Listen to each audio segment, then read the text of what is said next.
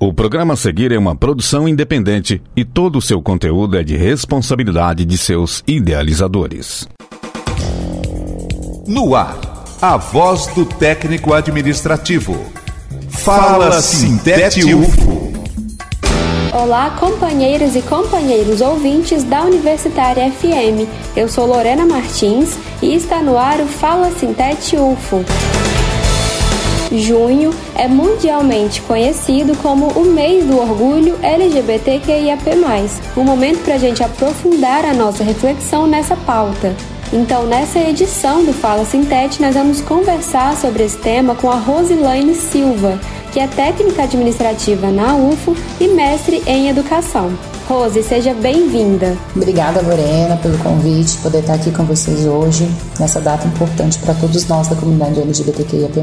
É, vou fazer uma pequena apresentação, tá? Meu nome é Rosilaine Silva, sou uma mulher preta, cisgênera, bissexual e feminista. Também acabei de concluir aí o mestrado em educação, no qual eu tive o prazer de pesquisar sobre acesso permanência para estudantes travestis e transexuais aqui da universidade. É, eu queria fazer uma retomada histórica, né, para a gente entender né, o que, que é esse mês do orgulho LGBTQIAP+. A gente tem que relembrar que essa data está vinculada então à rebelião de Stonewall, né, que aconteceu lá no ano de 1900 e 69 na cidade de Nova York, onde policiais adentraram no bar Stonewall Inn, né, e, e, com a justificativa de prender, né, pessoas que ali estavam, a grande maioria, pessoas travestis, transexuais, drag kings, homens gays, mulheres lésbicas, bissexuais, enfim, com a desculpa que eles estavam com conduta imoral. E aí era uma ação super corriqueira em bares e locais onde a comunidade LGBTQIAP+, se reunia lá em Nova York. Porém, nesse dia, né, a gente teve ali uma grande rebelião, um grande conflito e nos dias seguintes houveram protestos, né? As pessoas marcharam, né, e reivindicaram seus direitos e o fim da LGBTfobia e o combate né, a todas as formas de opressões à nossa comunidade. Essa data ela não é só do orgulho, né, o orgulho de sermos quem somos, mas também é um mês de trazer visibilidade para aquelas e aqueles que não são visibilizados até mesmo dentro do movimento. E aí a gente está falando das pessoas travestis, das intersex, dos não binários, dos corpus queers. Por muito tempo o movimento foi reconhecido aí pela sigla GLS, né? Apenas gays, lésbicas e simpatizantes. Mas a gente sabe que os corpos dissidentes são muito mais que isso. E aí voltando aqui então para poder falar um pouco do que foi a minha pesquisa de mestrado, né? Que finalizei ela agora no final de abril. Eu pesquisei então o acesso à permanência de estudantes travestis transexuais dentro da universidade, consegui é, falar com várias e várias estudantes. E aí a gente tem uma série de questões, né? O acesso, é, apesar de garantido por lei, né? Temos aí várias cotas onde esses alunos puderam adentrar. É importante falar que o ProUni foi um grande incentivador, né?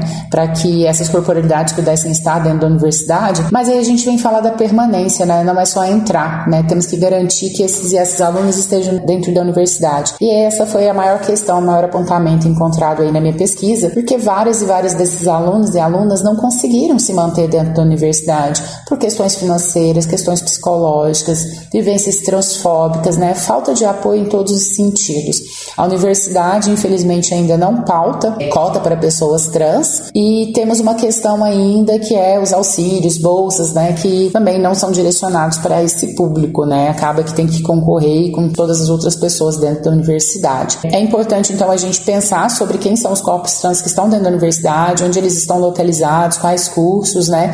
A gente vê uma grande maioria dentro dos cursos de licenciatura, não encontramos dentro dos grandes cursos da universidade, medicina, direito, as engenharias, né? As corporalidades não estão ali presentes, então é importante a gente pensar nisso também. Assim como nós não temos, né, pessoas trans nos nossos quadros de funcionários, é muito importante pensarmos nisso. Mas nós, corpos LGBTQIAP+, ocupamos e resistimos e existimos dentro da universidade. Eu espero que todos e todas tenham gostado dessa fala. Para maiores informações, a gente está aí, é só procurar que a gente troca uma ideia. Esse foi o Fala Sintete UFO dessa semana. Você pode conferir mais informações em nosso site e em nossas redes sociais.